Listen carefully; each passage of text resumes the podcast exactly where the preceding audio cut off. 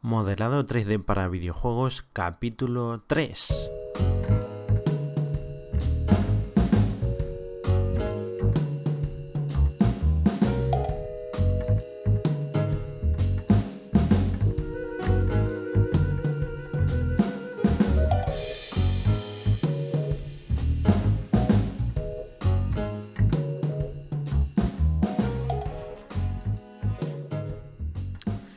Hola a todas y todos, bienvenidos al tercer capítulo de Modelado 3D para videojuegos, el podcast donde hablamos de 3ds Max, hablamos de Blender, de Maya, de motores eh, engine como Unity, Unreal Engine 4 y sobre todo también el proceso para modelar en 3D, evidentemente, pero para videojuegos.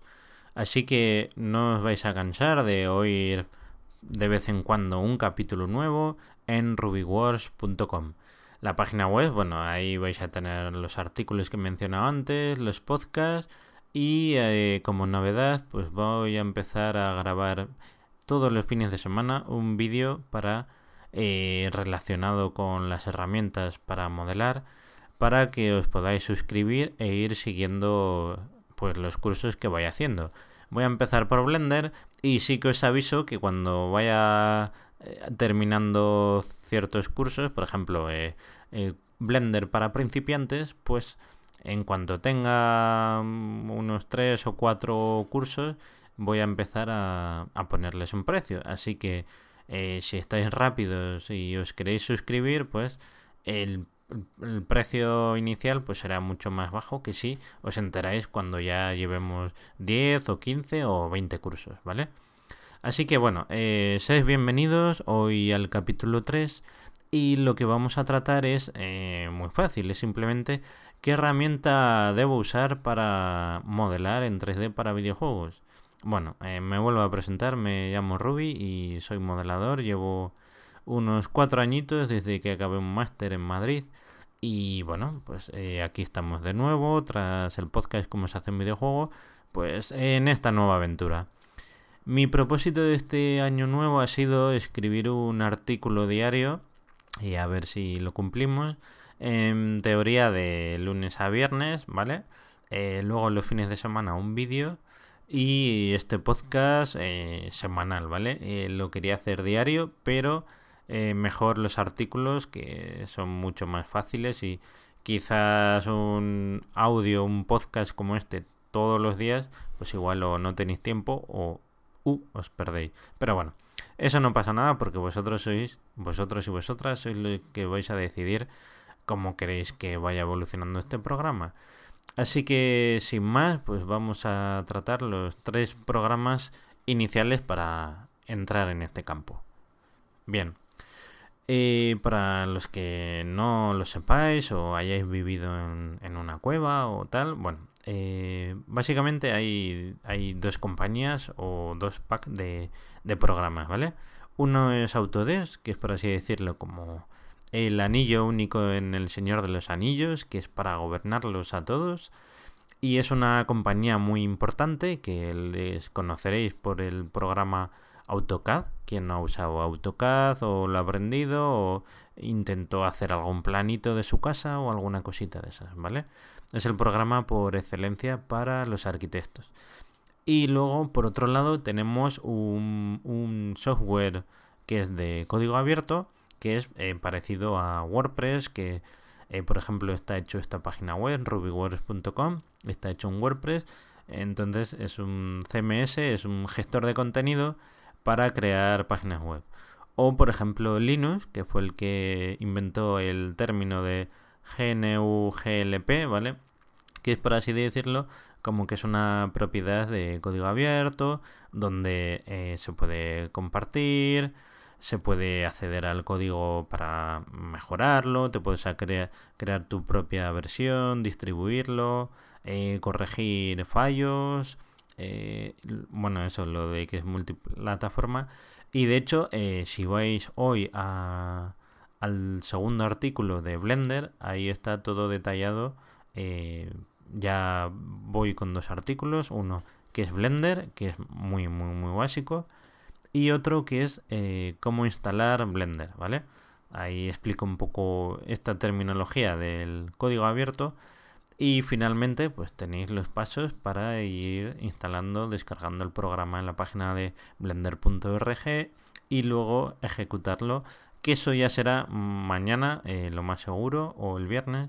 Ya estará disponible el primer artículo de cómo, pues eso, cómo abrir Blender y empezar ya, vamos a ver, el interfaz, que eh, todas las opciones que podemos hacer, ¿vale? Bueno, entonces voy a dar un, par de pasitos hacia atrás y vuelvo con lo que os he dicho, ¿vale? Está Autodesk con varios programas. Uno es Maya, que igual lo habéis escuchado mucho, es Autodesk Maya. Y otro es Autodesk 3ds Max, ¿vale? 3ds eh, Max, bueno, antes se llamaba 3D Studio y tiene muchísimos años eh, a sus espaldas, ¿vale? O sea, de hecho, por aquí tengo un CD de 3ds Max versión 5 o así.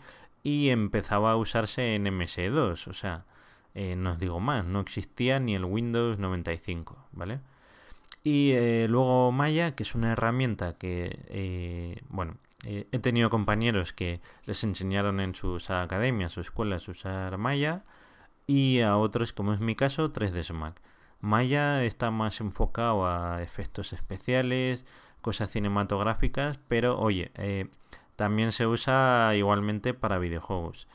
Eh, es verdad que tira más de animación, tira más de eh, más calidad a la hora de hacer los render, aunque bueno, eso es un poco absurdo porque en 3ds Max está VRAI, que se usa mucho para infoarquitectura, para planos, proyectos arquitectónicos, se usa mucho 3ds Max, ¿vale? Es un poco, en vez de aprender AutoCAD, pues ya te vas a 3ds Max. Pero claro, eh, luego hay otros otras herramientas como Rhinos que eh, lo usan mucho los arquitectos, que no tienen nada que ver cómo, cómo generan los objetos, cómo los tratan. Eh, es, es, es, un poco diferente, ¿vale?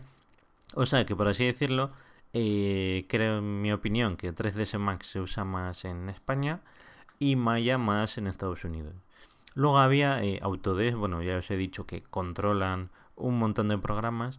Había otro llamado Softimake, Softimage, que se usaba muchísimo en Japón. O sea, incluso si veis el making of de el Metal Gear Solid 4, pues eh, veis que están modelando a Solid Snake con ese programa, ¿vale? Pero, eh, ¿qué pasa? Pues lo mismo que un poco con con Adobe, que es, bueno, si no lo sabéis, los que han creado eh, Photoshop, Illustrator, InDesign, todas las herramientas de diseño gráfico y web, eh, pues alguna vez pues eh, dicen, oye, el anterior de Illustrator, pues nada, nos lo cargamos, ¿vale? Y un poco pasa con estas compañías que venden licencias, viven de vender licencias muy caras, ahora vamos a verles precios y un poco esa es su filosofía de vida, ¿vale? Y no tiene nada que ver con Blender, ¿vale? Que Blender es pues una comunidad, eh, puedes distribuir, eh, incluso puedes eh, en, la, en, la, propia página de Blender puedes comprar un USB que viene una versión de Blender. puedes, eso. o sea, en fin. volviendo al tema, porque tampoco me quería explayar mucho en este capítulo. Eh, Maya, pues ya os he dicho, ¿vale? Eh, resumidamente, se usa para cine o efectos especiales, pero aún así tiene todo para poder modelar para videojuegos, realizar animación, ¿vale? Entonces, os digo, en la página web de, de Autodesk eh, está, pues claro, la última versión es Maya 2017 y vale, atentos, 1.939 eh, euros al año, ¿vale? Y luego 242 euros mensuales. Entonces veis que eh, en estas webs siempre ofrecen una versión gratuita de 30 días y en todas las academias pues eh, lo que te ofrecen es una licencia de estudiante que siempre que no lo uses para cosas comerciales, pues eh, ahí lo puedes usar para lo que te dé la gana, para aprender, ¿vale? Entonces, me figuro, yo no estoy dentro de las academias, que a raíz de apoyar un software, un programa, pues recibirás ciertos beneficios por apoyarles, darles apoyo, o sea, poderte sacar el certificado de Autodesk y, esas cosillas. Y luego por el otro lado, 3ds Mac 2017, que bueno, ya os había dicho que lleva muchísimo tiempo a sus espaldas, pues lo mismo, ¿vale? Vale 1939 euros al año y eh, o 242 eh, euros mensuales. Eh, ¿Qué herramienta usar? Mira, yo aquí no, no vengo para decir esta es mejor que la otra, porque yo al principio era un poco fanboy, pues como de pequeñitos que nos regalan la Sega o la Nintendo y era, ah, es mejor la, la mía que la tuya. Y al final aquí no es mejor, es con cuál te sientes mejor y con cuál vas a, generar más cosas y te vas a dedicar en un excelente modelador 3D. igual hay una que es muy potente o tiene unas carencias una respecto a la otra, pero tú con la que mejor te desenvuelves es con la que menos te recomiendan. Eh, entonces, bueno, esto en cuanto a precios. Luego también eh, Autodesk lanzó una versión recortada que es Maya LT. Y este vale 302,50 euros, o sea, 302 eh, euros o 36 euros mensuales. De hecho, está en la página web de Steam y se anuncia para desarrolladores independientes.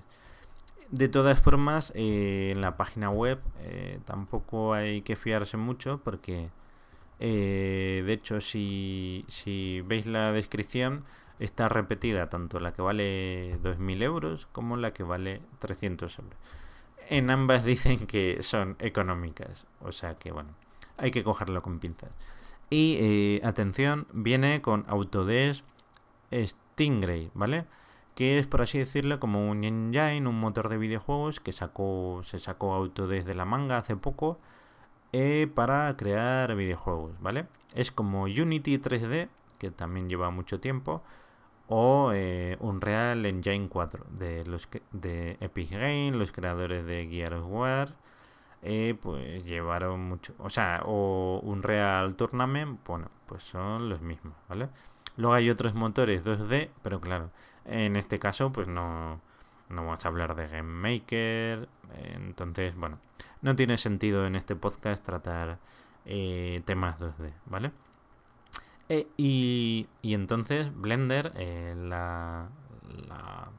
el beneficio o lo mejor que tiene es que es pues código abierto, lo puedes modificar a tu gusto, crear, pues eso, es multiplataforma y lo puedes tener en tantos eh, dispositivos como quieras. O sea, me refiero en tantos ordenadores, pues si montas una empresa, pues con Blender, pues no, no tienes que pagar nada. Es un poco como las distribuciones de Linux, ¿vale? Eh, así que bueno, estas son un poco unas pinceladas. Eh, os recomiendo que vayáis viendo los artículos en rubywars.com y ya haremos otro capítulo un poco más. Si, si os ha gustado este, pues un poco más poner ventajas, desventajas, eh, tiempo de renderizado, eh, cuál necesita más requisitos, cuál se usa más en la industria, cuál menos, pues sin ningún problema me lo vais diciendo, ¿vale? O sea que cualquier cosa eh, tenéis el Twitter que es arroba rubywars, luego tenéis el correo electrónico que es rubywars.gmail.com y por último, también estamos en Facebook, buscáis RubyWar y ahí estamos. Así que, bueno, eh, cualquier cosa en iBooks como en iTunes está colgado esto ya. O sea que eh, cualquier comentario, duda, eh, sugerencia o mejora que me queráis trasladar, pues decís, oye Ruby, mira, te quiero decir tal, cual, cual, cual, o a ver si haces otro programa de tal o cual, ¿vale?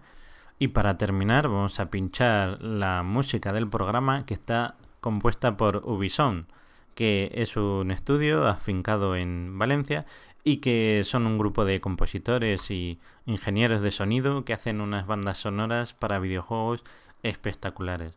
O sea que si queréis canciones o un OST o, un, o una banda sonora, eh, pues solo tenéis que acudir a ubisounds acabado en ese.com y ahí, pues, eh, cualquier cosa, incluso les podéis decir que, que vais de mi parte. Y encantados, fijo que os componen, ya os digo, canciones, bandas sonoras, eh, tienen de todo, os pueden hacer hasta, vamos, lo que les pidáis con guitarra, con acústica, con bandas sonoras, con lo que sea, eh, ya os digo, es la mejor solución que tenéis en internet, además, joder, es, es algo aquí de España, o sea que hay que apoyarles y ya sabéis, ¿vale? O sea que además, eh, bueno, eh, tienen sus canciones en SoundCloud, en YouTube e incluso pues por Twitter o por Facebook les preguntáis o incluso a info@ubisound.com os atenderán encantados, ¿vale? Así que nos despedimos hasta el siguiente capítulo.